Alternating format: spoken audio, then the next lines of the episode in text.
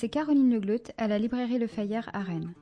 Benjamin Bachelier est dessinateur, Stéphane Melchior est scénariste. Ensemble, ils revisitent le clan des Otori, une fresque puissante au cœur du Japon médiéval, qu'ils publient aux éditions Gallimard Jeunesse.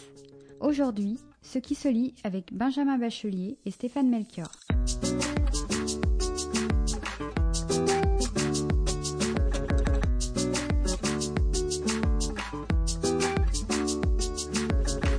Bonjour et bienvenue dans Ce qui se lit, le podcast de la librairie Le Fayère à Rennes réalisé par Arnaud Vasmer, des entretiens durant lesquels nous vous proposons d'entendre des auteurs et parfois leurs éditeurs, parfois car euh, Aujourd'hui, nous allons euh, changer un petit peu notre manière de faire puisque nous n'avons pas d'éditeurs, mais euh, deux auteurs qui sont avec nous pour raconter leur travail avec lequel ils nous emmènent en bande dessinée dans le Japon féodal au scénario Stéphane Melchior. Bonjour.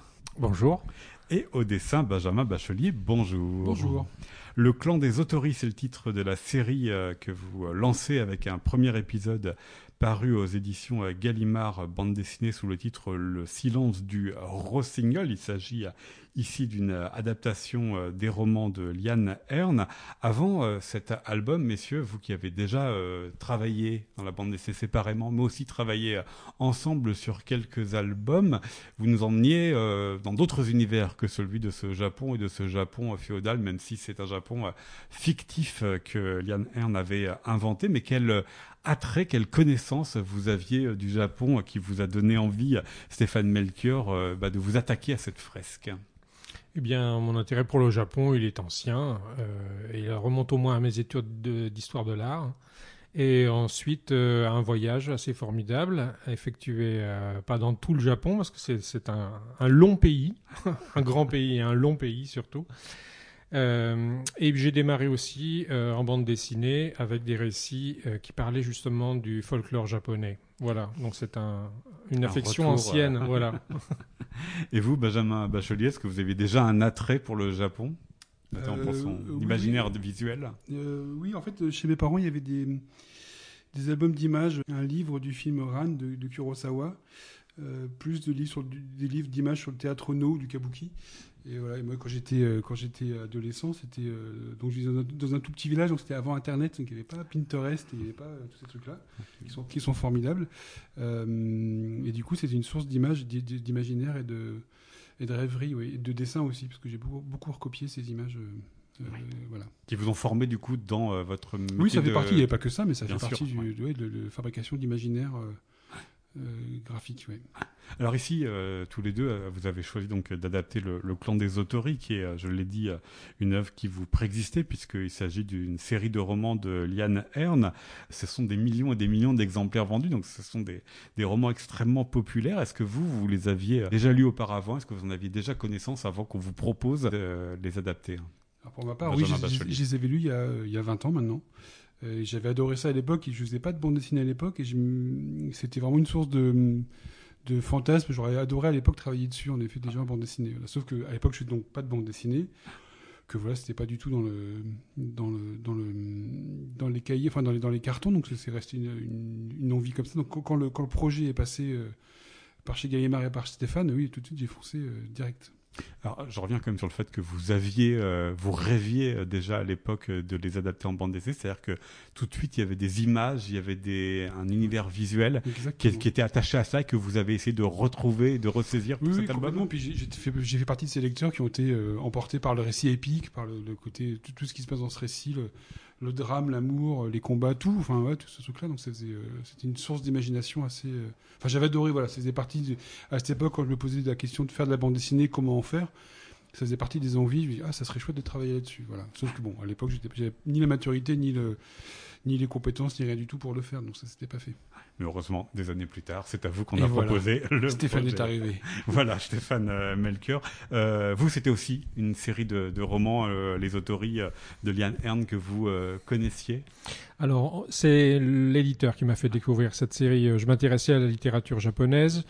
Euh, mais euh, par des auteurs japonais, en fait. parce que je ne l'ai pas dit, Liane Hearn, ce n'est pas d'abord son vrai nom. Non. Et il s'agit d'une il s'appelle Gillian, donc elle a gardé de son prénom Lion. Et Hearn, c'est euh, en hommage à Lafcadio Hearn, qui est un des premiers explorateurs du Japon, on va dire, qui s'est marié avec une japonaise et qui est un des premiers à avoir relaté tous les grands récits folkloriques euh, du Japon. Voilà, Lafcadio ça fait partie justement des auteurs euh, qu'on peut lire pour euh, se familiariser avec la culture mythologique du Japon. Voilà. Et donc j'ai découvert par le biais de mon éditeur cette série. J'avais lu quelques romans de sabre déjà comme Le sabre et la pierre ou ce genre de choses, mais j'ai découvert grâce à Gallimard cette série qui m'a tout de suite accroché. Sauf que c'est une série euh, monstre, c'est-à-dire c'est euh, énormément de, de, romans, puisque donc euh, Liane Ern de son vrai nom, Gillian Rubinstein, elle a fait des histoires à côté des histoires, après les histoires, avant les histoires, et c'est aussi une série qui a rencontré énormément de lecteurs. Ça veut dire aussi il peut y avoir des pressions, des attentes forcément très fortes de la part des lecteurs. Comment vous êtes débrouillé de, de cela, Stéphane Melchior? J'essaie de pas y penser. voilà. J'avance en confiance. j'aime je, je, travailler avec Benjamin, donc j'imagine déjà le résultat résultats en, dessin, et donc ça me donne aussi vraiment confiance dans la manière dont se construit le récit et dans ce qu'il peut donner euh, graphiquement. En effet, elle, a, commencé par euh, explorer euh, le, récit autour de nos deux héros, Takeo et Kaede, un jeune garçon et une jeune fille, deux adolescents finalement. Elle les fait arriver jusqu'au bout de leur destin en trois à cinq tomes environ, puis ensuite elle explore ce qui pourrait arriver à leurs enfants et aussi euh, ce qui est arrivé avant euh, la grande défaite des Autori qui, nous plonge dans, ce récit très romanesque. Voilà, parce que c'est une île qui est composée de trois pays, de trois clans et les Autori dominaient auparavant l'ensemble avant de perdre des guerres et de perdre du coup un bout à l'est, un bout à l'ouest. C'est ça, c'est ça. C'est assez inspiré de l'histoire du Japon, mais euh, Lionheart prend une liberté romanesque avec le, le déroulé historique. On peut situer ça environ au XVe siècle, euh, parce qu'il y a des, petits points de repère euh, dans, le récit, euh, l'arrivée des premiers chrétiens au Japon, l'introduction des armes à feu avec l'arrivée des Portugais et des Anglais. Voilà, on sent que on, peut se situer et la fameuse bataille de Yaegara dont on nous parle dans le roman et pas sans évoquer celle de Sekigahara, voilà, qui à opposer euh, des clans euh, redoutables euh, au Japon au, XVe, XVIe siècle. Le fait que cette histoire elle soit passée donc par les mains d'une romancière anglaise qui se fait appeler donc Lien Arn, qu'elle raconte un Japon qu'elle transforme pour ses besoins de, la fiction, vous l'avez dit, ça pourrait se passer 15e, 16e siècle, mais en même temps, c'est voilà, elle n'est passée pas si référencée que cela. C'est un Japon rêvé un peu. C'est ça. Est-ce que vous vous en êtes servi? Est-ce que ça vous a aidé justement pour le raconter en tant qu'auteur? Européen a aussi un public européen Est-ce qu'il y a une prise de distance qui était nécessaire? Euh, une prise de distance, bon, elle est déjà un petit peu dans le roman, donc il fallait, euh, ça fait partie du travail d'adaptation, il faut rendre aussi cette prise de distance. Hein. Mais aussi, c'est un cadeau pour euh, un narrateur, l'adaptateur ensuite, parce qu'il y a une part de liberté qu'il faut explorer et euh, qui laisse vraiment la place à un, travail d'adaptation très intéressant. Euh, mais Benjamin, je pense, aurait un, sentiment assez comparable du point de vue du dessin aussi. Justement, on va lui poser la question, Benjamin Bachelier, le fait donc, que cette autrice ne soit pas japonaise, est-ce que vous l'avez ressenti ça dans euh, les influences? Est-ce que ça vous a permis de faire au niveau du dessin? En effet, le, ça met une distance, ça, met, ça donne une certaine liberté de toute façon, il n'a jamais été question, euh, moi ça m'intéresse pas, de, faire une pastiche de euh, romans de samouraï euh, japonais.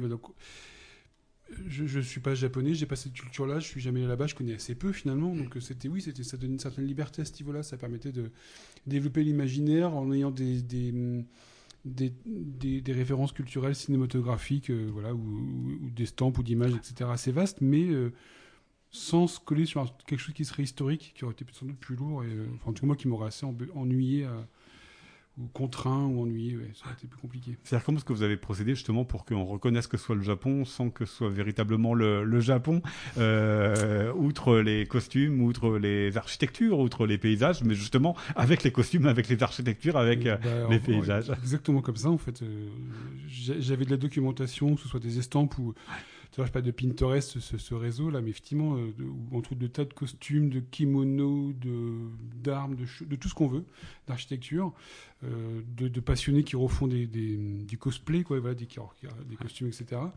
Euh, ça, ça a pu servir de documentation. Et puis, et puis après, voilà, après, c'est, je, je copie, enfin, je, je m'en sers, mais encore une fois, je cherche pas à faire du, du Hiroshige ou du, du. Je, je- Mm. voilà, je, Et pas non plus de référence manga, qui est cette autre bande dessinée japonaise. non, non, pas du tout, parce que j'en lis et je peux, je peux apprécier ça, mais c'est juste que je sais pas faire du tout, c'est pas du tout mon métier. On le sent pas effectivement. Dans, dans- Non, vous non, avez un rythme pas. qui est beaucoup plus lent que le rythme On- du manga. Ouais, c'est beaucoup plus long, on a beaucoup moins de pages en même temps, donc euh, du coup, là, il y a tout un tas Elles sont plus grandes. Sont- Comme ça, des mangas. Non, non, mais c'est différent. On cherche pas à faire la même chose. Donc l'idée, je sais pas, c'est plus. euh, moi, j'ai plus, plus en tête ces artistes européens euh, du début du siècle qui ont, qui se sont inspirés du Japon ou de, ou, en toute modestie d'un Miyazaki qui se sert de l'Europe et qui utilise des, des mythes euh, européens pour euh, pour faire certains de ses films. Ou Kurosawa fait la même chose avec Shakespeare, avec les, avec les sept mercenaires, etc. Et c'est ça qui, qui- que j'avais plutôt en tête, même si c'est, euh, ça me sert pas d'inspiration directe, mais ça donne comment dire une espèce. S'il y a des génies comme ça qui l'ont fait, moi, à mon petit niveau, je peux Hmm. m'insérer dans cet univers-là, en faire quelque chose voilà, qui me ressemble un petit peu, ou enfin ou pas, je sais pas, enfin qui, qui m'est plus personnel.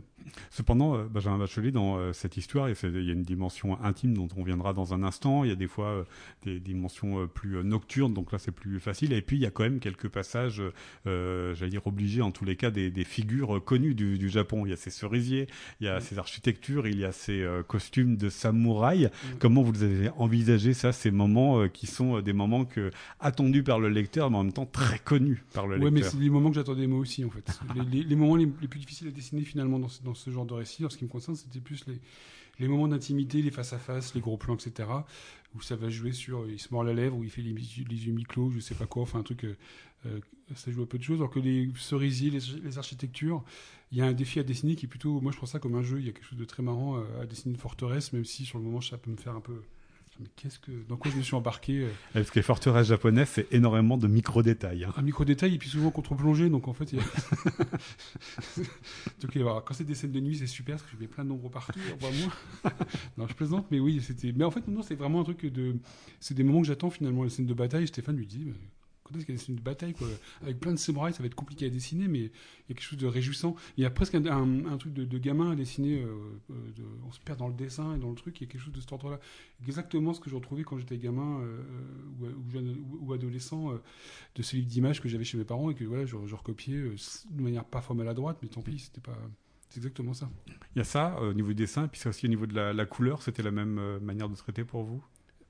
Non, la couleur, c'était un peu plus compliqué. La couleur, on, est parti, on a beaucoup parlé avec Stéphane, et c'est qu'au début, on est peut-être en tête de, quelque chose qui se rapprochait vraiment de l'estampe, mais euh, ça fonctionnait pas en fait. C'était trop, euh, trop référencé justement, ça, ça desservait le dessin, ça desservait la narration, ça desservait le récit.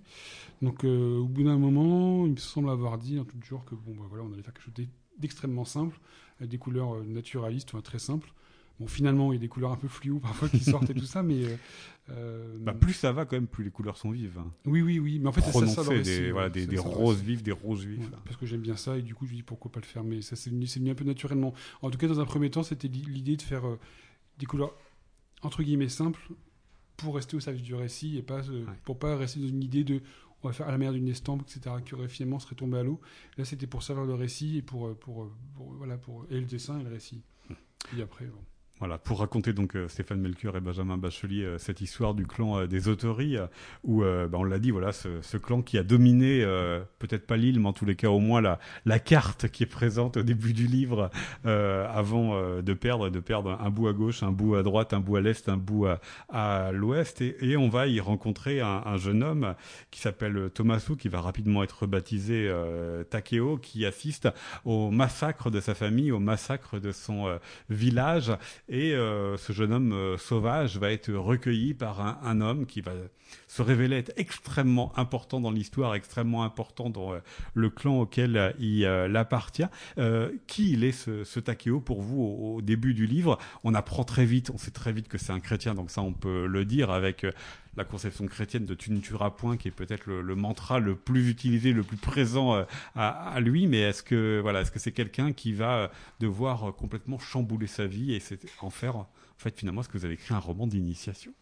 Bah oui, c'est tout à fait ça. C'est tout à fait ça. En fait, euh, Takeo, il le sait pas encore, mais il est appelé déjà par ce destin parce que il y a un mystère qui réside euh, dans sa naissance. Euh, ses origines sont très importantes parce que il appartient, il ne le sait pas encore, même s'il le vit un peu au quotidien, il appartient à une caste particulière qui s'appelle la tribu.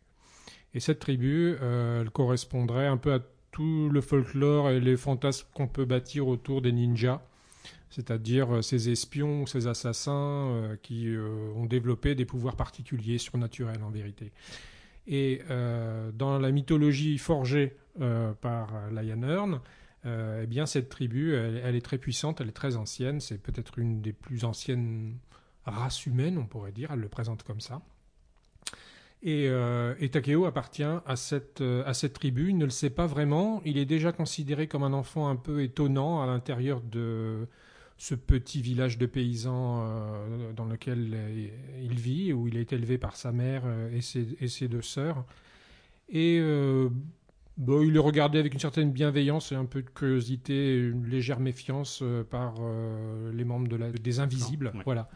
les Invisibles, c'est qui? Bah, C'est justement c'est cette petite alors, c'est difficile. On parle de tribu pour les invisibles, mais on parle de tribu pour les ninjas voilà, une petite communauté paysanne voilà, qui se cache euh, au cœur des montagnes parce qu'ils sont persécutés, comme l'étaient les premiers chrétiens euh, au Japon.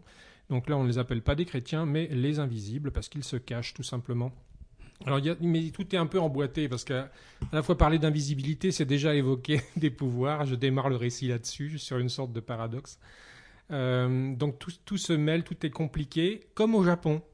tout est toujours très compliqué au Japon. Euh, pour un regard occidental, et eux, ils acceptent cette complexité, elle fait partie de la vie. Mais pour revenir euh, voilà, au personnage de Takeo, en fait, euh, tout est déjà en lui pour en faire un personnage de roman avec un destin exceptionnel.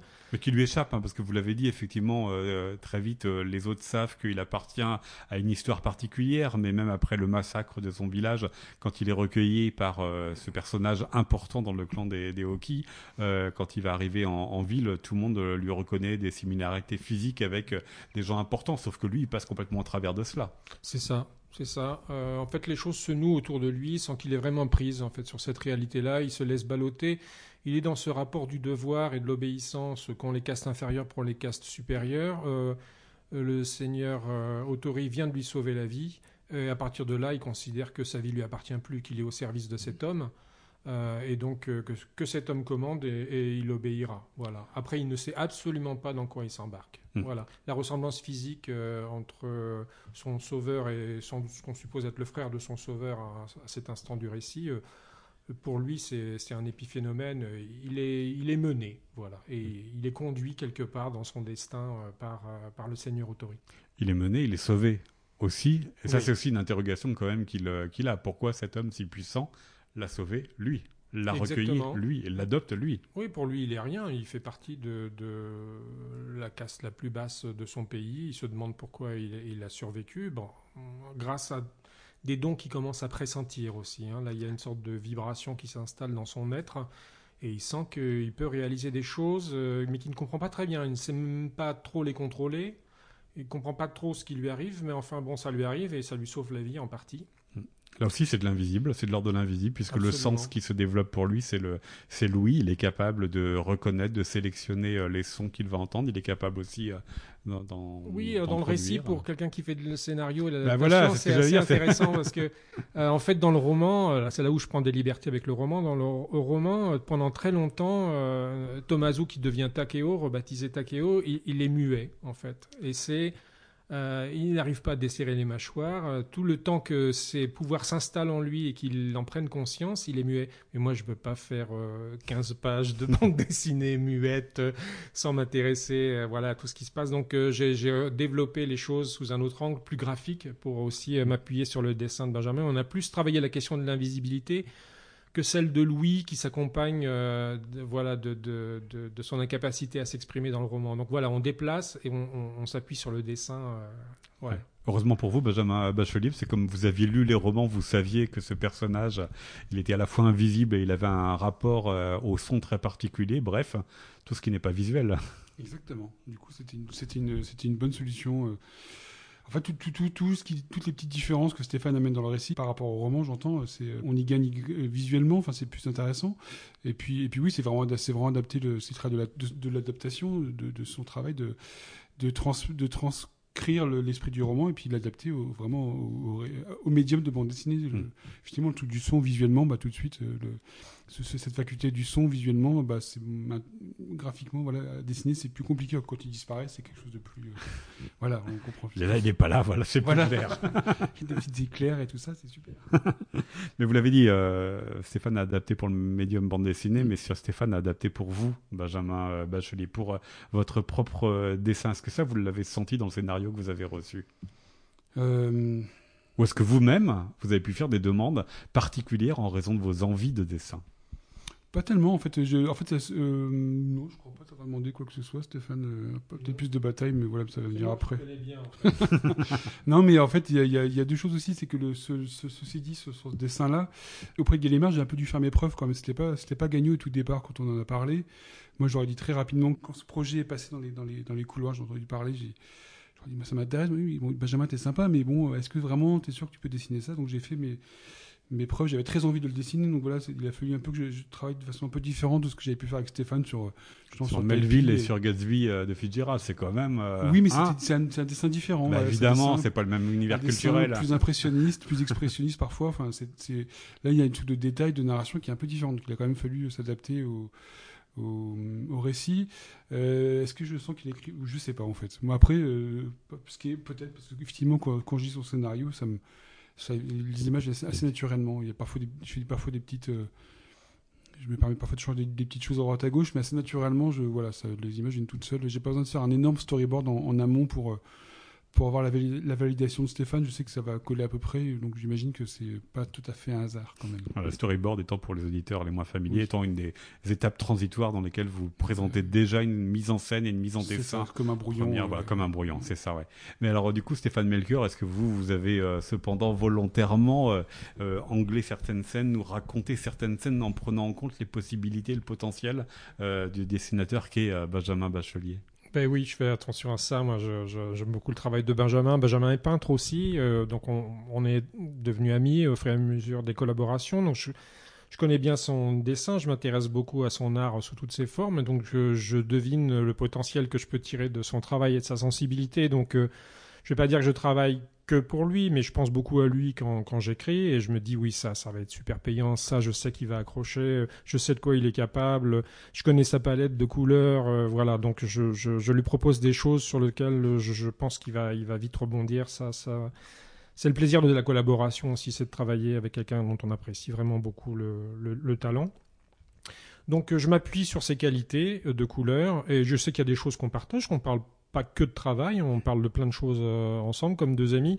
Et donc euh, je sais qu'il y a des choses auxquelles on est sensible, le monde de la nature, etc. Donc ça fait aussi partie du travail d'adaptation, par exemple. Je me suis beaucoup euh, appuyé sur tout cet animisme japonais, ce folklore, voilà, des, des, des, totems animaux, qui n'est pas du tout présent dans le roman. Mais par exemple, je savais quelle partie intéressante Benjamin allait pouvoir en tirer. on a déjà travaillé ensemble, on a essayé des tas de petites choses, je vois passer d'autres choses que les dessins qui nous rapprochent à travers la bande dessinée, donc je sais qu'il va aimer ça en fait, et je, sais très bien que ce sera réussi.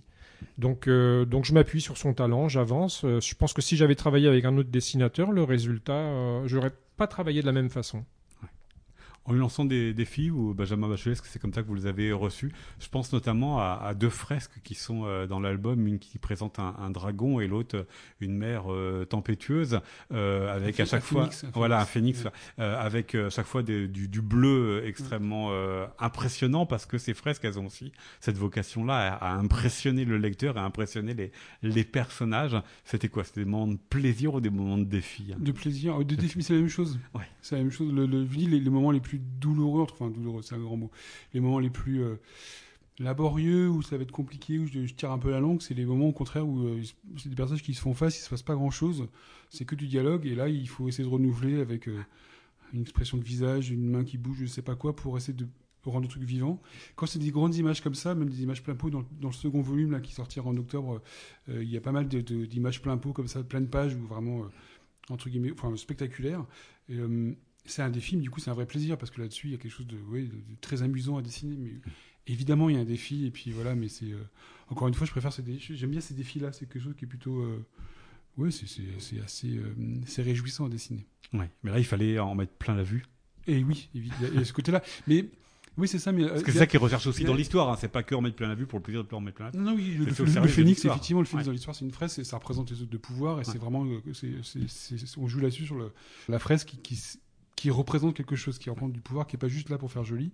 Euh, mais non, mais le, fait de- d'en mettre plein la vue, c'est un côté, on met un peu les, on lâche un peu les chevaux, on met, le volume à fond et on y va. Enfin, oui, il y a quelque chose de, cet ordre-là qui, mais qui est payant, c'est comment dire Oui, c'est ça, a, ça a du sens en quelque sorte. C'est, payant. Ça permet aussi de rythmer le récit. Voilà, d'avoir si on avait quelque chose de, de très monotone euh, tout du long. Bon, ça pourrait peut-être fonctionner, pourquoi pas, mais ce serait tout à fait autre chose. Le, le- Là, on se permet d'avoir des images parfois qui, qui claquent un petit peu. Et ben, ça permet de, de ouais, peut-être. euh, moi, je me dis que à ce moment-là, ça peut aussi, euh, comment dire, euh, titiller l'œil du lecteur, de la lectrice, et de voilà, de, de soit de nous réveiller, voilà, de, de- ouais, dans un plat, quelque chose qui va être un peu salé ou sucré, quelque chose qui va épicer, qui va. Il y a un peu de tout ça. Plein de, trop des images, mais voilà, c'est un peu ça.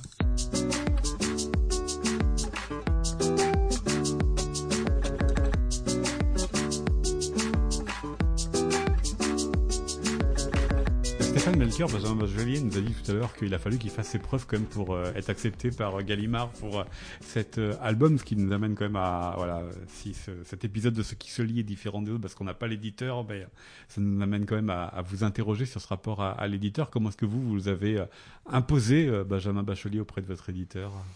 Bon, c'était pas Benjamin est modeste, hein, c'est pour ça qu'il dit ça, qu'il a dû faire ses preuves. En même temps, euh, Gallimard apprécie beaucoup son travail. On n'en est pas à notre première collaboration. Il sait qu'on est un duo d'auteurs qui fonctionne bien ensemble.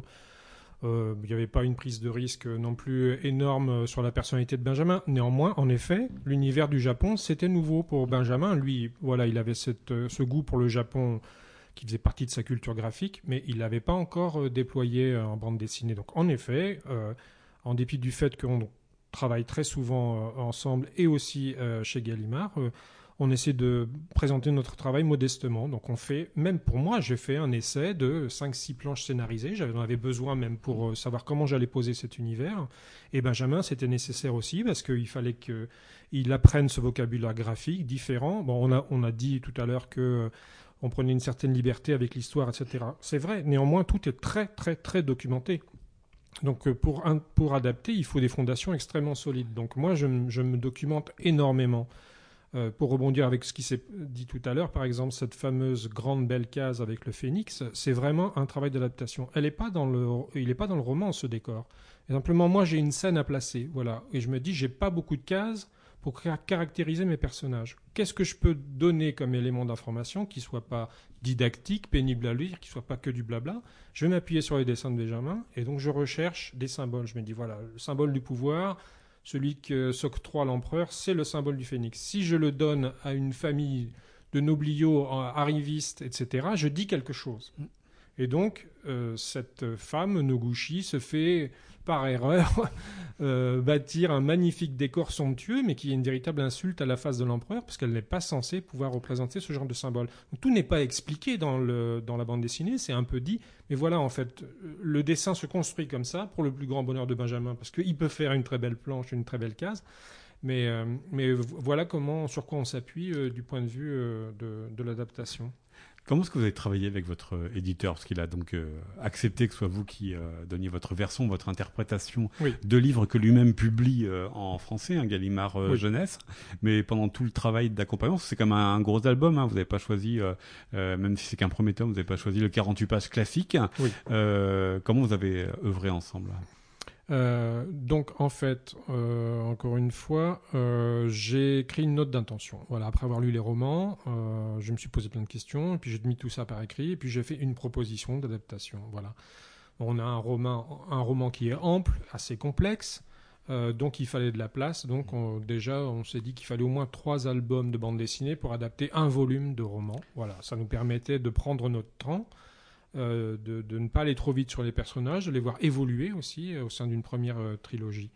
C'est une nouveauté, un jeu, il me semble, et pour l'un et pour l'autre. Moi, j'ai déjà, j'avais déjà adopté ce point de vue avec les romans de Pullman, en travaillant sur les Royaumes du Nord. Voilà, et ça avait été apprécié par Pullman, justement, qu'on n'aille pas trop vite dans l'œuvre. Je pense que Lion Hearn, qui était moins familiarisé avec la bande dessinée au début, nous a fait confiance. On ne le savait pas trop maintenant, elle est très heureuse, elle nous l'a écrit.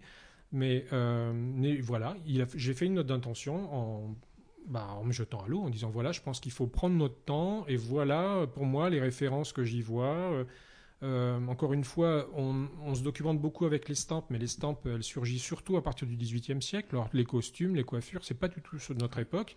Donc, je vais chercher dans les musées, je me renseigne. J'ai quelques amis au Japon qui font des recherches pour moi. Euh, et, donc, on s'appuie vraiment, voilà, sur, un, travail très très solide pour convaincre l'auteur et l'éditeur. Voilà, donc ça a donné lieu donc à une longue note d'intention et puis des planches pour Benjamin euh, et, moi aussi des, propositions euh, de scénarii pour euh, travailler le rythme, savoir comment j'allais entrer dans le récit. Et une des clés qui m'a longtemps fait hésiter, en fait, c'est d'utiliser cette voix off que j'utilise beaucoup dans le récit et qui permet d'avoir une approche assez romanesque finalement et en même temps de rendre un peu les pensées intérieures des personnages. Euh, puisqu'on est euh, beaucoup justement au début du récit euh, dans l'intériorité de, nos héros. Voilà, ils essaient de comprendre ce qui leur arrive, ils font des réflexions sur un monde qu'ils découvrent, et ce procédé que je n'ai pas du tout utilisé pour les Royaumes du Nord, autre récit complexe, mais voilà, convenait très bien pour les Autori. Voilà, aussi bien du côté de Takeo que la personne dont on n'a pas parlé, qui est Kaede, qui est l'autre héroïne. on a un tout petit peu évoqué. Oui, un très beau personnage, mon préféré sans doute dans, le roman. Plus complexe parce que prise en otage dès le départ et aussi une histoire d'initiation, une histoire. Qui doit se débrouiller dans un monde très violent sans pouvoir. Voilà, absolument, absolument. Mais quoi qu'il arrive des choses dont on commence à se poser euh, des questions, on meurt un petit peu trop autour d'elle. C'est vrai. voilà, ça s'appelle donc euh, euh, Le silence du rossignol. C'est le premier titre premier album euh, de, euh, du clan des Autoris, votre série parue euh, aux éditions Gallimard, bande dessinée, Stéphane Melchior au scénario et Benjamin Bachelier au dessin. Merci beaucoup à tous les deux. Merci, merci, merci. C'était Ce qui se lit, un podcast réalisé par Arnaud Vasmer pour la librairie Le Fayère à Rennes.